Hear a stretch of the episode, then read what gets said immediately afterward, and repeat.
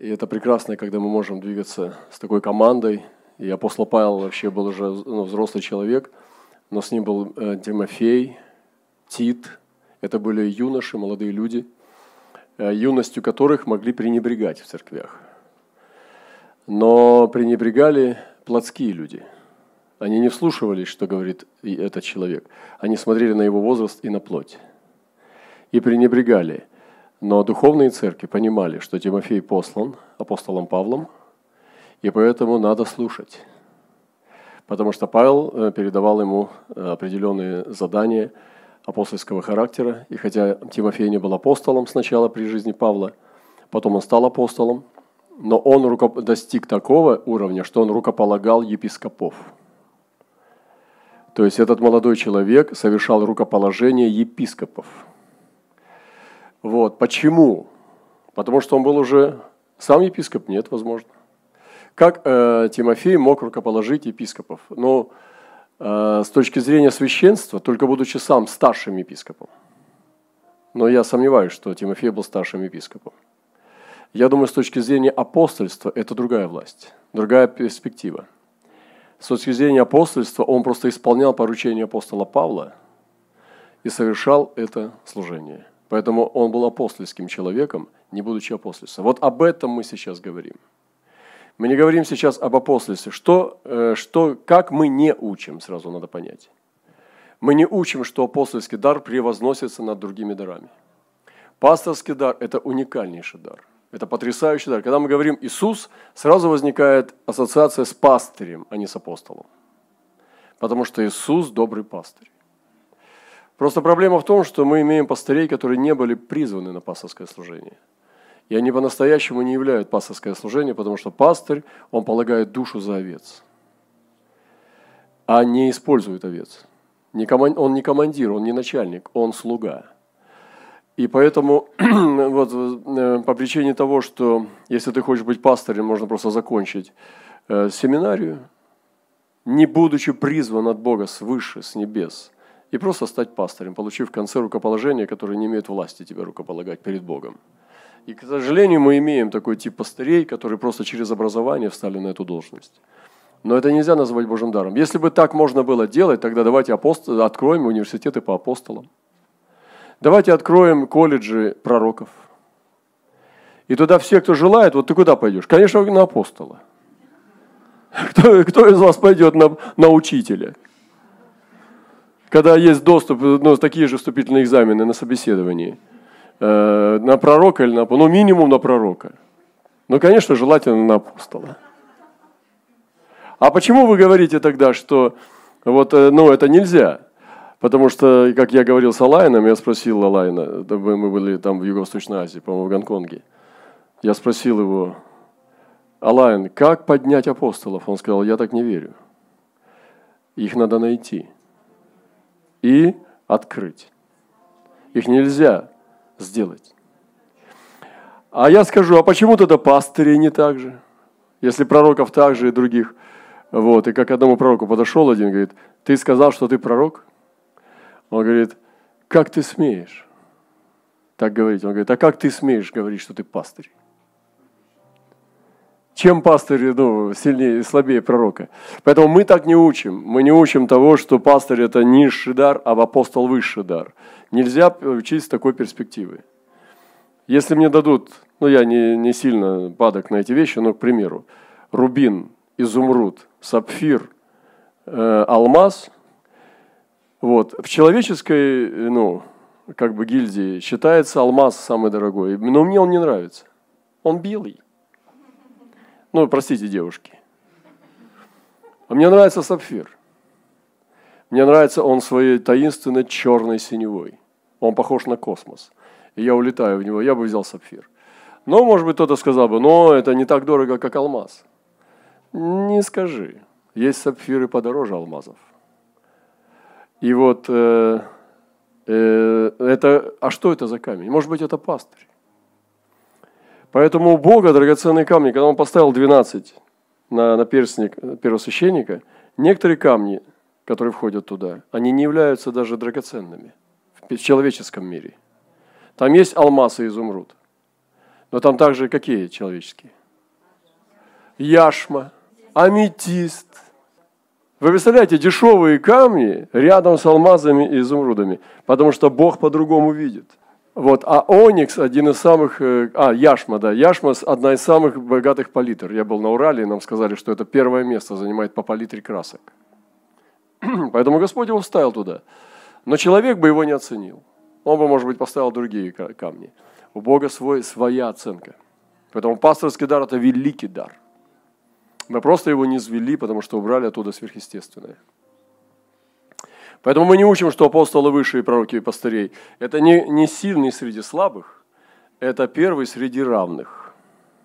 Он просто идет первее, но эти дары невероятны. Вы просто, может быть, ну, не слышали настоящего дара учителя – когда дар учителя двигается, вы просто взрываетесь э, восторгом, потому что учитель так открывает, как Ездра был учитель, что он изъяснял прочитанное, и народ понимал истолкование.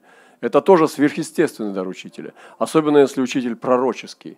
То есть он не просто тему учит, вот отвлеченную, которая вам не актуальна. Что значит вот апостольское наделение – учитель не апостол, если мы возьмем учителя не апостольского. Он приходит в церковь, но он пророческий учитель. Он видит церковь, и он не будет учить там, где хорошо со святостью все, он не будет учить о святости. Он возьмет и начнет, как Ефесян, высвобождать тайны домостроительства. А Коринфян не будет учить э, глубинам Божьим, он их будет к кресту вести, потому что они возгордились. Вот что такое пророческий учитель. Он как пророк, но он учитель. Пророк не всегда может учить, потому что учить – это как бы вести логическую цепочку. А пророк, он никому ничего не доказывает, он над. Он просто как орел. Прошел и все. Вот Агав пришел говорит, будет голод. Все, он ничего не доказывает. Вот потому что тогда, вот помните, засуха пол, пол, два года назад была. Поэтому, собственно, ну обязательно, логически вытекает голод. Он же не будет так говорить. Он говорит, голод. Господь сказал, голод. Поэтому все другие истолковали, говорят, давай тогда соберем пожертвования. Это уже диаконы пастыря апостольские. И мы пошлем туда, в Иерусалим, потому что там будет голод в Израиле. И пошлем пожертвования. То есть люди уже знали, как истолковывать это, как применять это откровение. И таким образом, вот что мы говорим, когда мы говорим об апостольской церкви. Это не значит, что все апостолы, все пророки. Нет. Это значит, что все апостольские и пророческие – это значит, что церковь, она имеет эту пророческую природу в себе. Понимаете, вот мы сегодня говорим об откровениях, это хорошо, мы все понимаем, мы все принимаем, и это общее наделение мантии откровения, она нас уравнивает, но уравнивает не по принципу э, подавления э, главного дара, который яркий. Я говорил уже, что принцип мамы – это чтобы дитё не возгордилось, она бы, мама, никогда бы Иосифу не шила разноцветную одежду. Она сказала, ты, сынок, я тебя люблю, только братьям не говори. И не это самое, ты прекращай, какая одежда? Давай мы ее сохраним до свадьбы. Папу, папа у нас, ну, ты сам знаешь, он у нас эксцентричный. Вот, э, ты сохраним ее до свадьбы, чтобы братиков не раздражать. А ты ходи как братья. Вот мама тебе вот сшила белую вот со всеми, вот и носи а как спасать людей? Как, бы, а как я буду э, наместником фараона? А как тогда все эти откровения? Почему тогда мне Бог показал, что вы мне поклонитесь? И ты, мама, в том числе. Отец, потому что Бог, Он апостольский. И Бог не мама, Он папа. А отец шьет одежду и говорит, сынок, ко мне. Ты лучший из всех. Мама снова, снова разделение устраивает. Что ты делаешь? Ты зачем сына травмируешь? Почему? А как вот Крувим? Как Симеон? Посмотри, они плачут. И говорят, не слушайте папу, не слушайте папу. Помните, как Ревека занесла сына в такие искушения, и такое ему устроила на 14 лет. Поэтому пасторский дар нуждается в апостольском измерении, потому что пастор больше мамы. Но я говорил уже, маму можно хоть что с ней сделать, хоть какие видите из нее веревки. Он приходит, дергает ее, мама, я хочу то, я хочу все. Ну, мама, ну что, ну сначала поругает, поругает, ну, ну сломается, потому что сын победит. папа говорит, ты попал. Вот именно все, что ты перечислил, ты себя исключил из этого списка. Понимаете, да? Потому что это папа. И он вытаскивает этот дар, Иосиф, он увидел это апостольское призвание. Он вытащил его, не уравнял туда, его вбил, как бы сделала мама, как бы сделал пастор. Чтобы все не раздражались, чтобы они говорят, ради единства. А он его вытаскивает, понимая, что вытаскивает и гонения, и проблемы, и искушения, и тюрьмы. Он вытаскивает его и толкает его в судьбу Бога. Потому что это апостольское призвание. Мы не боимся ветров. Мы не боимся трудностей и войн. Мы не боимся шторма. Мы просто боимся одно – отстать от Бога. Надо за ним бежать, лететь, ползти и идти, но надо не отставать. Вера Енох переселен был так, что не видел смерти. Верой, вы представляете, это не Бог, а Он. Здесь написано, что это Еноха достижение. Зачем Богу вера, скажите мне? Вера есть осуществление ожидаемого, уверенность невидимого. Богу не нужна вера. Он в совершенном знании пребывает. Верят в то, что не видят. Если я вот тебя вижу, мне зачем в тебя верить? Я знаю тебя, а не, а не верю в тебя. Богу вера не нужна. Но оказывается, Енох был переселен так, что не видел смерти верой. Оказывается, это его достижение. Я знаю, что есть люди, которые уже ходят в таком небесном состоянии, что они в небесах обитают. Я помню, у меня была соседка Марфа. Она там через подъезд жила в моем доме. Она никогда читать не могла, только в старость лет вдруг захотела читать. Она уверовала в Господа и думает, как же так, я же Библию хочу читать.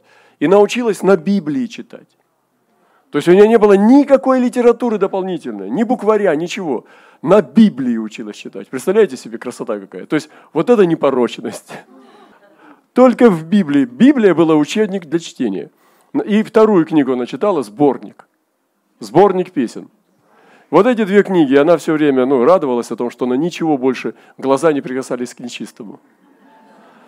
Вот, и у нее были уникальные откровения. Я помню, зашел к ней, она говорит, брат, сегодня ангел был у меня. Я, говорит, лежала, так мне было плохо и тяжело, ну, физически у нее давление было сильно. Очень пожилая была бабушка. Ее звали Марфа. Мы с ней пели песни. Я к ней прибегал, и мы садились и песни пели. И ангел, говорит, смотрю, юноша сидит у моих ног на кровати. Я думаю, юноша какой. Ух ты, дверь закрыта. Думаю, ангел. Она его не боялась. И ее посещ... у нее посещения были уникальные. Потом говорит, вижу город, брат. Открывается, говорит, посмотрю, потолка нету, потолок ушел. Она простая была. Потолка нету. О, потолка нет. Смотрю, город открылся. И ходят белые люди в белом. Стены города прекрасные. Все. Ворота в городе. Говорит, смотрю, все вижу. И, говорит, такие буквы пошли, текст э, пошел, слово пошло. Говорит, такие красивые буквы. Я говорю, Ромав, а что написано так? Точно, говорит, забыла прочитать. Только наслаждалась красивыми буквами. Видение было послано, послание ей, она забыла прочитать. Но Господь все равно посылал, Он не прекратил ей показывать. Вот Господь считается с нашей порой даже глупостью, да, и Он дает нам свою благодать. И даже знает, что она не прочитает, все равно показывает. И вот Енох был переселен, это апостольский человек, который нес измерение последнего времени. Ибо прежде переселения свое получил свидетельство, что угодил Богу. Вот сегодня я хочу несколько вещей сказать о апостольском центре. Принципы служения и жизнедеятельности. Во-первых, апостольский центр имеет прогрессивность духа и слова. Он всегда прогрессивный. То есть он не статичный, он не стоит на месте. Его э, мысли, идеи, действия всегда прогрессивны, то есть он идет на передовой. Вот как сестра наша Галина сказала, что знаменосцевы, это церковь знаменосцев, это правда. Потому что знаменосцы, вы знаете, которые идут впереди, у знаменосца очень опасная э, работа, потому что он не настолько защищен, как другой воин.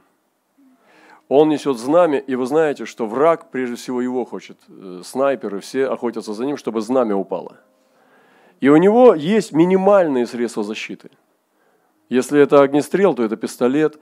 Э, то есть, если это, э, ну, как бы э, средние века, то это короткий, может быть, нож и длинная сабля и так далее. То есть, у него минимальные средства защиты. Знаменосец с копьем бегать не будет.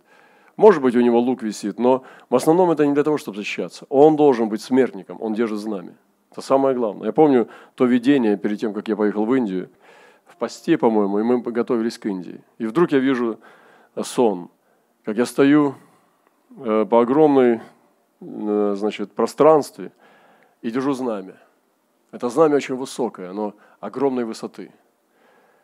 И оно уходит, э, не падает именно ну, этот флаг, а он стоит ровно и уходит далеко-далеко-далеко за реки, моря и горизонт. И уходит туда, туда, туда, за горизонт и скрывается. Ровно вот так. И с одной стороны это знамя России, а с другой стороны красное, омытое кровью кровь Христа. И вот так он идет далеко, далеко, далеко. Я держу это знамя. И вдруг на меня выбегают ненавистники с палками и с дубинами. И у меня выбор, что делать. Защищаться – это надо бросить знамя. Потому что мои руки, двумя только руками можно его удержать. Оно такое большое и весомое. И я понял, что я не могу его бросить. Я должен его держать. И я не убрал руки я держал. И вдруг появились братья, и они стали сражаться и защищать э, меня и знамя, чтобы я продолжал держать. Вот на этом я проснулся. Вот примерно служение знаменосца. Его главная задача – умереть, но знамя не бросить. Он должен его держать до смерти. Его служение апостольской церкви – это передовая. Передовая Божьего сражения. Вот почему они нуждаются в молитвенниках – нуждается в постоянном ходатайстве, в дожде покрытия молитвой. Я говорю о прогрессивности духа. Это прогрессивный дух. И апостольская церковь прогрессивная. Вы понимаете? Сегодня мы говорили, апостольская церковь – это церковь героев. Если моя жизнь не похожа на жизнь героя, значит, я не апостольский. Понимаете, апостолы – это герои. А героизм всегда связан с риском – ты не можешь быть героем, если ты не рискуешь. Всегда рискуешь. Поэтому апостольское связано с героизмом. Почему Павел говорил, что его вера – это подвиг? Подвиг. А подвиг всегда связан с риском. Ты не можешь совершить подвиг, если ты не рискуешь жизнью. Поэтому апостольская церковь прогрессивная – они несут служение на передовой. Это прогрессивное помазание, прогрессивное отношение к белым пятнам слова, прогрессивные стратегии служения, расширенный диапазон служения в народах. То есть это все прогрессивно. Всегда, когда ты коснешься. Почему многие апостолы, пророки сюда приезжали, они сразу характеризовали наше служение как апостольское. Следующее, что принадлежит апостольской церкви, это выявление и активация уникальных даров. Вот это очень важно – Отец увидел уникальность в Иосифе, и он ее обозначил, почтил и вы, вы, выявил, и возвел. То есть практически он Иосифа бросил в судьбу через гонение страдания, но он его практически выбросил из колыбели безопасности, хотя все братья там уже чуть ли не дедушки были. Там они уже сначала с детьми там, ну, своим друг другом баловались, а потом уже, там уже и те дети уже своих детей имеют. И они все у отца в шатре. Там налево пойдешь, Симеона найдешь, направо пойдешь, Рувима найдешь. Куча женщин, куча жен, куча детей и внуков, вот так все уже стада, и как бы еда есть, нет, у меня тоже, а у него есть, нету. Пап, еды нет. А у них внуки уже на спине сидят. Вот. И, конечно, Иаков высвободил Иосифа, чтобы он пошел в Египет, занял позицию. Понимаете, хотя он был полностью египетский человек, египетская одежда – египетская шапка, египетский язык, египетская жена, египетские дети от жены, в египетской школе. Он не мог высвобождать, что он еврей. Потому что еврей для египтян была мерзость. И он был полностью египтянин, но внутри него жила Иегова. И когда братья пришли, они даже не узнали его, настолько он слился с Египтом внешне. Но внутри него он понимал их язык. И он знал, что он здесь до времени. Он ждал два сна, когда поклонились снопы и когда поклонились звезды, луна и солнце. Он помнил все это. И помнил, как отец раздражился, говорит, неужели я с матерью тебе поклонюсь? И за, за, ну, замял разговор, хотя себе отметил, потому что Иаков тоже был пророк. О нем написано, что он пророк. Представьте, какая слава. И вот Иосиф, ну вот даже мы беседовали, да, общались, что почему Иаков, Иосиф привел отцу, почему Иаков забрал детей у Иосифа. Вы знаете, что Иаков забрал детей? Он сказал, мои они. И он поставил их первенцами, наряду с Рувимом и Симеоном. Почему он поставил их первенцами? Потому что если бы Иаков их не забрал, они бы в Египте остались. Они бы не ушли из Египта, они бы не сделали исход. Они бы сказали, мам, что за дело, куда мы пойдем? Да это наша родина. По-египетски кум-бан-пум, бум-бум-кум. Проговорили бы с мамой. И мама бы, конечно, не пошла в Египет. Яков в духе забирает их крест-накрест. И говорит, мои они. И оставляет колено Иосифа навеки живым. Вы понимаете? Это пророк. Потому что если бы он этого не сделал, он бы их потерял. Это передовое. Это уникальность. Это уникальность служения в духе. И апостольские центры служат не как все. Они служат уникально. Что делает апостольский центр в отношении э, призвания и даров? Я скажу, послушайте, что это твердая пища. Это соединение уникальности призвания и священства. Вот это очень сложно. Взять твое священство, даже если ты пастырь, да, и, ну, и, и твоя уникальность даров, вот именно даже гениальность, не умаляется и не, не травмируется, не принижается, а соединяется со священством. Это может сделать апостольский центр. В пасторской церкви пресвитерской это все закатывается, потому что это проще всего. Понизить, закатать и уравнять. Но выявить эту гениальность и поставить, соединить ее со священством – как прекрасный цветок, распознать его. Может быть, он корявый, ну, и не, ну вот этот, этот огромный, знаете, цветок невыносимо э, страшный, который ест, ест птиц. Я не, ну, ненавижу этот цветок, но я вынужден его любить. Я, мне, мне все время кажется, что он сильно смердит, потому что там трупы. Ну, по крайней мере, му му мухи, там пчелы, какие-нибудь э, кузнечики залетные – и вот он огромный стоит, но это Бог его сотворил. Практически это животное, причем ну, жестокое. И они падают туда, у него много клея, и он ее всасывает, закрывается потихонечку и вкушает, и жует. Потом снова открывается, но человека не трогает, слава Богу. Но выявление уникальности даров, некоторые из них могут быть страшные. Поэтому соединение уникальности, призвания, и даже я бы скажу, не бойтесь этого слова, соединяет гениальность человека и священство. Понимаете? Потому что в обыкновенной церкви, в традиционной модели, в религиозной, это конфронтирует. Ты одно или другое выбираешь. И человек вынужден или в мир уходить и начинать состояться как человек, чтобы дар свой не убить. Например, художник тот же, там кинорежиссер или бизнесмен, который ну, какой-то уникальность, э, какие-то вещи делает уникальные с бизнесом. Вот. Или же он должен умолить это, прибить и стать священником, но я имею в виду, что хорошим э, членом церкви, который ревностно служит Господу. Но в апостольском центре этому находят применение. Человек не чувствует унижения, не чувствует себя ну, прибитым, обрезанным там, и так далее. Он продолжает служить вместе в этом священстве и гениальности. Представляете, красота какая? И апостольский центр это высвобождает. И нам нужно еще над этим работать. Я говорил, что э, пастор, он бы хотел как? Так, у нас сколько здесь? Ну, где-то, может быть, человек там 30-40 вот, э, здравых, хороших. Мы делаем библейскую школу и всех учим пасторскому искусству. Потом посылаем всех, и у нас 40 церквей. Ну, не очень сложно, да? Такая придумка, конечно, резкая, ну, как бы она э, требует веры, но апостольская церковь выявит бизнесменов, кинорежиссеров, может быть, политиков, священников.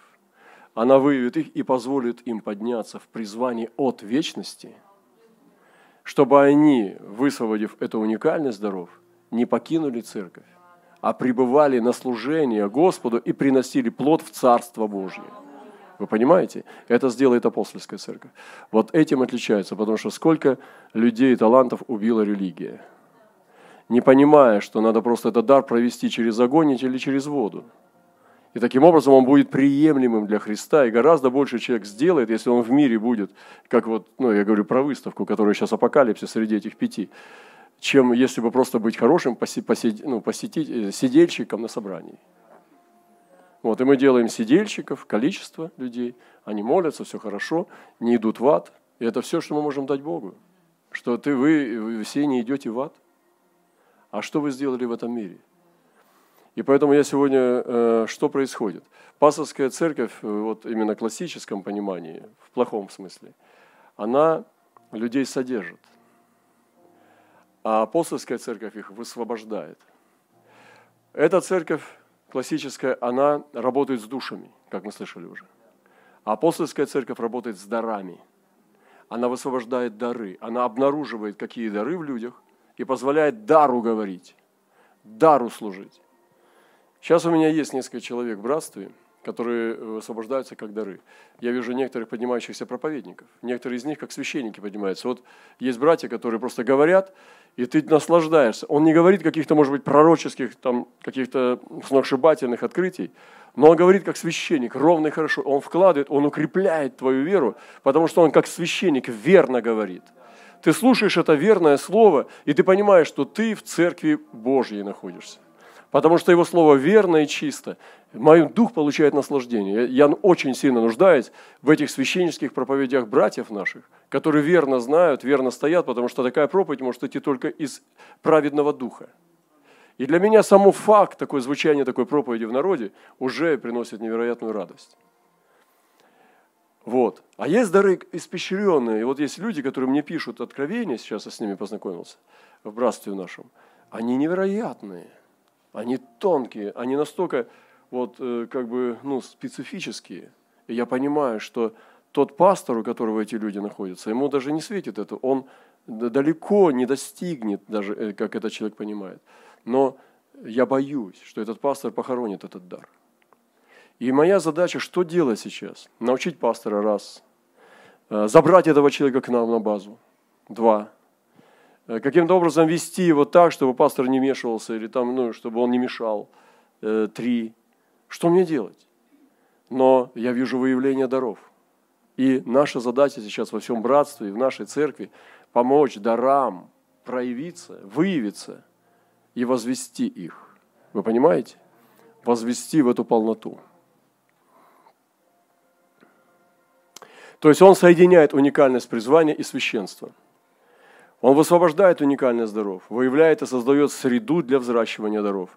То есть сейчас наша задача по всему братству, как перевести простую церковь, маленькую общину, небольшую, значит, э, в периферийном городе, э, значит, с, с пастором, который не апостол, с простыми людьми, которые там, ну, не, не, не сильно выдающиеся дары. Это как ее сделать апостольской? Возможно, да, возможно, но как? И вот эта задача сегодня стоит перед нами, дорогие братья и сестры, чтобы эта мантия покрыла всех. И чтобы каждая церковь в братстве была действительно апостольская и сверхъестественная. Непростая задача. Нам, то есть, нужно не дерево одно сейчас вот сделать прекрасным, а за всем садом ухаживать. И вот как сестра видела, что этот сад, он просто он ухоженный, понимаете, как вот, говорит, даже как вот под линеечку. Вот примерно так выглядит апостольская сеть. Вот. Каждое дерево видно, что хозяин печется о всем саде, а не только об одном своем дереве, любимом. Вот, поэтому пасторский дар он освобождает в основном на одну церковь, апостольский дар освобождается на сеть и открывает небо открытым. И последнее, я закончу. Формирование апостольской культуры. Апостольский центр формирует апостольскую культуру. То есть есть природа апостольской природы, природа апостольской веры – вот там вера все. Представьте, если я сейчас буду делиться проблемами, буду делиться слабостями и сомнениями. И я говорю, ну я как человек тоже, мы все люди, братья и сестры. Вот, все мы человеки. Поэтому знаете, как трудно пастору служить? Она входит в пятерку самых опасных профессий мира, кстати. Пастор на виду, его критикуют, его рассматривают, Его подозревают. Он всегда должен на высоте быть, он всегда должен помазанно говорить. Вот сегодня, может быть, кому-то не понравится проповедь, они выйдут и будут говорить о проповеди и так далее. И, не, и споткнется любой, даже глаза не поведут. Споткнется пастор, конец. Да я всегда так буду вам говорить. Ну, то есть, как, я, как мы в вере будем ходить с вами? Понимаете? Это вера. И природа церкви апостольской, э, апостольского центра веры, она должна быть побеждающей. Эта культура а вот этой наших взаимоотношений и нашей веры, она быть победоносная должна быть. Всегда победа. Всегда есть выход. Всегда есть прорыв. И нести вот это э, а, измерение прорыва. Понимаете? Что всегда прорыв, всегда огонь, всегда прорыв, всегда победа. Может быть, мы будем поплачем, разорвем одежды, где-то там покаемся, где-то что-то друг друга немножечко и поцарапаем, и покусаем. Но, Господи, мы придем к прорыву. Потому что самое это главное, что Иисус с нами. Не по, не по теории, а реально. Мы переживем Его. И составляющая культуры – это видение апостольское, формирование, это стратегия апостольские, способности, пребывание обитания в небесном, правящая молитва – Открытый колодец поклонения. Адам говорил о коринфском колодце. Я услышал голос утром. И был голос, голос звучал так. Не поиск источников, а работа с колодцем. И когда я проснулся, я записал этот голос. И потом понял, когда был в церкви, что да, их надо учить работать с тем колодцем, который они выкопали, потому что у них уже живой колодец есть. Там весь потенциал есть. Им нужно э, вычерпывать воды, очистить дно – и все родники забьют хорошо, он наполнится. И с таким колодцем надо только как можно больше воды вычерпывать. Вычерпаешь воду, почистишь э, днище от трупов всяких там животных, и все, он пойдет, пойдет, пойдет. Чем больше воды вычерпаешь, тем чище будет. Открытый колодец поклонения очень важно, чтобы здесь был колодец поклонения. И слава Богу, что мы работаем с этим и, обща, и идем в это. И у нас есть поклонение, которое мы поем то, что Господь нам открывает. Дело даже не в качестве или стиле и так далее, а дело в том, что мы просто этим пользуемся. И это питает тоже братство. Я езжу, у нас есть еще другие уникальные вещи. Я хотел бы, чтобы мы развивали все. Дары другие, которые тоже я наслаждаюсь. Иногда еду, слушаю наше поклонение, а иногда я слушаю те, которые у нас есть еще другие сестры, братья, которые пишут музыку. Я иногда восхищаюсь и слушаю их тоже, потому что я наслаждаюсь, потому что это вода из нашего колодца. И я очень люблю нашу воду пить потому что она прекрасна. В освобождении уникальных дарований, как это важно сейчас, чтобы мы все с вами ну, не забивали свой дар, подражая какому-то дару, а мы действительно открыли тот дар, который Бог нам дал. Но одно нас объединяет всех вместе, что апостольская церковь – это первопроходцы. Это открывание, открытие новых территорий, новых сфер тайн Божьих. То есть апостольская церковь тоже тайны доверены – она проникает дальше, чем просто обыкновенная э, церковь классическая. Она идет в тайны Божьи. Она берет те места Писания, которые не открыты, которые не, э, как бы, ну, не популярны. Вот, я говорил вам, что даже вот дайте мне самые плохие места Писаний, самые страшные о судах. И я верю, что я выживу. Вот вырежьте из Библии мне 20 страниц самых тяжелых мест самых сложных, невероятных. Дайте мне вот самые суд, суды там, про Аголу, про Агаливу. Я все это вылежу, мед оттуда наберу, пчелок на, на, на, наумножаю. Они мне натаскают э, меды в соты. И из этих мест Писания такую благодать устрою, что просто все наоборот буду молиться. Что Господь о Голе и о Галиве говорит, или Гогу и Магогу, я от обратного отойду, зеркало подставлю и построю царство. Знаете, как кто с головой горгоны работал? Через отражение. Но что-нибудь такое подобное, еще тысячи способов, как вытащить жизнь, потому что Слово Божие и есть жизнь. И вот эта способность, понимаете, способность уникальных даров Божьих, чтобы не бояться самых страшных черных дыр в жизни, самых проклятых колодцев, чтобы кричать туда «Лазарь, выйди вон!» Вот. Я недавно вот летел на самолете, буду заканчивать, и вдруг подумал, что я хочу прослушать, что апостолы и пророки говорили в нашем колодце, что они говорили в нашем доме. И я немножко закачал себе некоторых людей, э, там, э, ну, разных, и Джеффа закачал, и э, Хогана, и э, этого, Ал Алана, в общем, разных-разных-разных людей, которых было интересно, Джонатана Дэвида, пророка. И мне было интересно, что они говорили в колодцах. Вы знаете, я как будто первый раз в жизни слышал. Я тогда не понял ничего. Я послушал э, этого Хогана. Он так весело рассказывал, как однажды он, э, у него был враг 30 лет. Враг был, он покупал бандитов, чтобы его убить. Он стрелял в него и попадал пулей, вы помните? И он чуть голову ему не прострелил. Человек, которого стреляли. И он говорит, это, это, говорит, это страшно, я ненавидел. И не только дедушка приходит к нему, старенький, и говорит, все, врага нету, умер. Он говорит, ура! Наконец-то врага нету. О, это, это здорово, это, это прекрасно, это красота. Слава Господу, слава Господу. Он говорит, да, но он жив. Как это так? Он умер и жив. Говорит, я, говорит, услышал, что враг жив, умер. Он уже дедушка был тоже старый и ненавистный, богатый какой-то магнат. Я, он шел несколько километров, несколько часов. Маленький, старенький дедушка. Дошел, гроб уже закрытый. Где-то 20 часов был мертвый. Уже вырыли могилу на кладбище. И говорит, была только одна вот эта вот просто проблема. Быстро надо было закопать и прославить Господа. Говорит, у меня, говорит, просто, ну, я, я так счастлив был, что он умер. И говорит, его надо было донести вот от этого стола, где гроб стоял, до, до дыры в земле, закопать и прославить Господа. Дедушка пришел, а он его ученик. Хогана. Говорит, открывайте крышку. Они говорят, нет, нет, там это все 20 часов. Потому что там 5 было, потом еще его перевезли, 13, и потом еще, и там 20, по-моему, чем-то. Часов он мертвый был. Он говорит, открывай давай. Они открывают крышу, он говорит, тебе говорю, встань! И тот раз и сел. Спустился, подошел к этому дедушке, сам дедушка, но враг злой. Стал перед ним на колени и говорит, я так понимаю, это ты сделал. Дедушка говорит ему, нет, это не я, это мой друг. Это сделал мой друг, имя ему Иисус. Ну пойдем. И повел его к Хогану. И вот он говорит, этот умер, он, ура, ура! Он говорит, только не до конца, я его воскресил. О, нет. Он говорит, зачем ты его воскресил?